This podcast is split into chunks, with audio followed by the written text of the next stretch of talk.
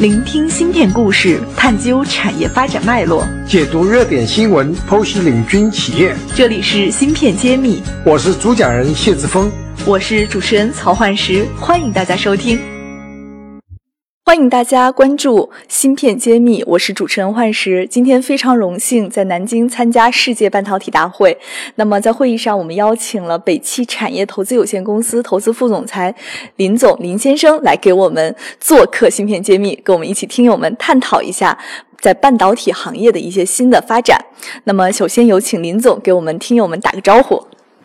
各位听友，大家上午好，我是北汽产投的林宇。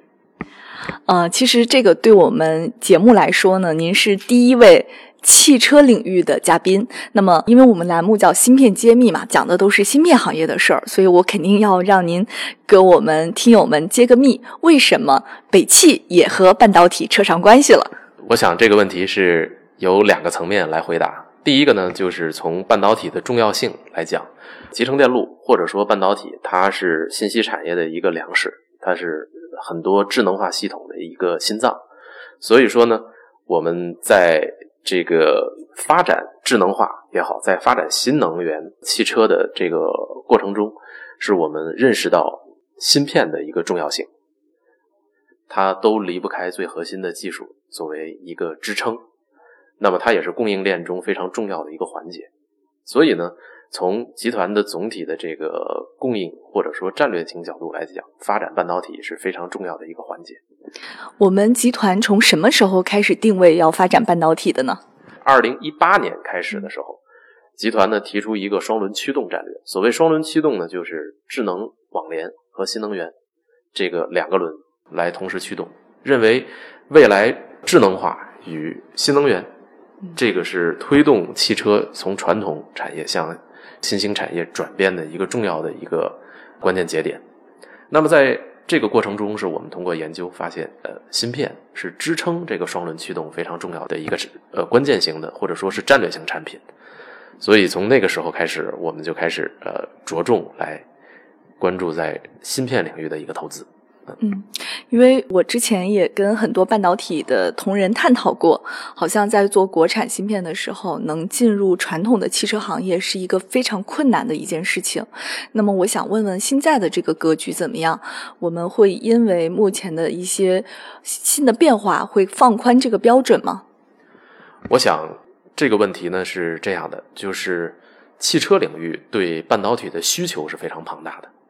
这个里边我可以有引用一组数据，就是说在传统汽车里边呢，这个半导体或者说汽车电子，它在整车里的价值含量大概在百分之二十。那么现在呢，在去年的一个最新数据呢，这个比例已经增长到百分之四十左右。您说的这个价值是指成本的占比吗？成本的占比。所以说呢，我们也能看出来它的市场是非常宽广的。那么也就是为我们。汽车半导体的这个从业者的，或者说这个厂商来讲，它有一个非常大的一个空间。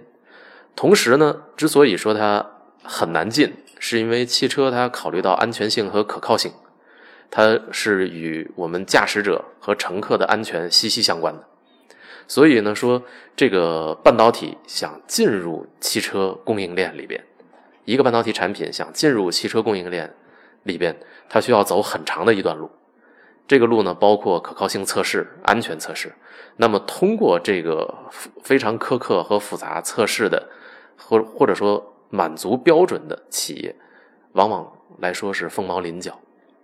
所以呢，这个无形中就是给这个芯片，就是像您刚才讲的，呃，是无形中提供提高了一定的门槛。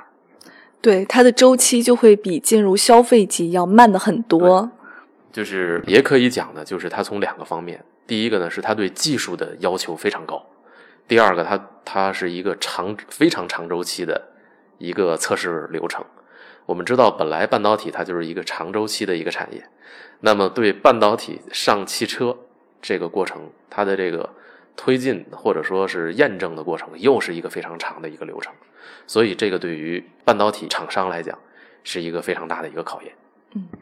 那么今天我您也提到了这个双轮驱动里边有一个叫智能化，那我也想问一下，在我们现在汽车发展进入了智能汽车的阶段，我们的芯片公司的竞争格局会和之前有比较大的区别吗？那么这个里边，我觉得从几个层面来看，第一个是智能化领域呢，它对芯片的需求比较多，是多元化的，除了传感，那么数据的处理以及信号的传输。等等，那么都是有很大的芯片的需求量。那么这个里边呢，我们来看在主控芯片这个方面，其实格局的变化蛮难的，对，还是有几大家大厂来掌控着。那么在数据的传输以及数据的感应这块儿，其实我们国内现在已经涌现了一批具有创新精神还有创新实力的这个企业。那么。他们呢也在和很多车厂，不仅是北汽，也在和上汽、广广汽、一汽等等在进行相关的技术合作。所以呢，就是说，我觉得竞争格局呢是某些环节，就像这种传统的，像 CPU、像主控，它是比较稳定的，同时也有一些是不稳定的，是也留给我们很多新兴这个机构一些很好的一一种机会。所以，这个替代也是一个逐步的一个过程。芯片揭秘，产业人自己的发声平台。联系我们可添加文下微信号。那么，我想请您先聊一聊，就是你们这个产投集团目前来说投芯片的话，或者是投半导体行业的话，有什么自己的逻辑没有？你们比较看重我们这一代新兴的国产的这种半导体公司，他们什么样的能力？从方向上来看呢？我们投资方向就是直接能够供应产品的这种企业，就是供应链整合型的。对，就是换句话说呢，我们可能举个例子啊，如果说我们投氮化镓或者投碳化硅，我们可能呢暂时先关注的是器件本身，因为它能直接进入到我们供应链里。可能像衬底这些，哎，做的国内有很多非常优秀的企业，但是我们在布局器件之前，可能先不考虑这些问题。那么也就是说，我们的投资逻辑，第一就是在投资方向上，我们是和汽车直接紧密相连的这些重点方向。那么这是第一。第二，在企业的筛选方面，我们呢着重看第一个是团队，因为半导体它是一个与人紧密相关的一个产业，它呢未来企业的最终成功与否，是和团队核心这个带头人。技术领军人直接相关的，所以呢，我们会对人的这个关注会更多一点。然后第二个呢，就是对它的核心 IP，就是企业是否有自己的核心创新能力，这个是紧密相关的。那么第三个呢，就是看它对系统的这个创新是否有协同。所以总的来看呢，就是从企业上来讲，第一个就是人。第二个是技术，第三个是系统整合。嗯，所以您刚刚这个建议，我觉得已经非常详细了。那么在这一轮国产替代的时候，嗯，听下来好像是很多做器件的，尤其像以前非核心元器件的，会更先进入到我们国产的汽车的这个序列中。那么最后也想请您给我们。目前的半导体行业创业者，尤其是从事跟车用相关的半导体行业的创业者，给出一点建议，作为我们今天节目的最后一个问题。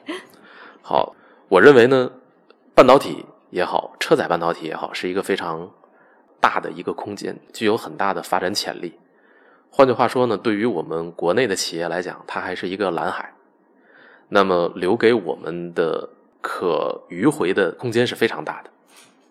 那么这是第一，第二个呢，就是说，但是它呢，需要大家能够静下心来，推动自己的技术创新，来把自己的产品搞出来，切忌浮躁。那么，我觉得第三个呢，就是在车载领域，一定要考虑和下游的协同，切记呢，只是关注一些新兴技术的一些，就是做一个技术的发烧友，我觉得不如和现实相结合。那么这就是我的三个观点。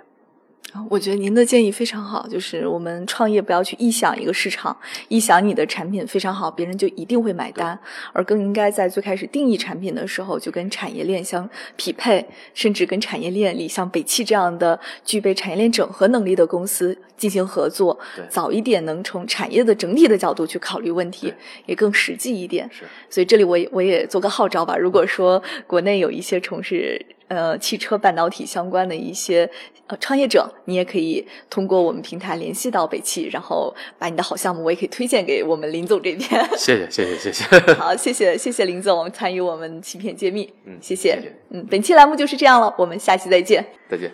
感谢大家收听芯片揭秘，更多精彩内容请关注公众号茄子会。我是谢志峰，我在芯片揭秘等着你。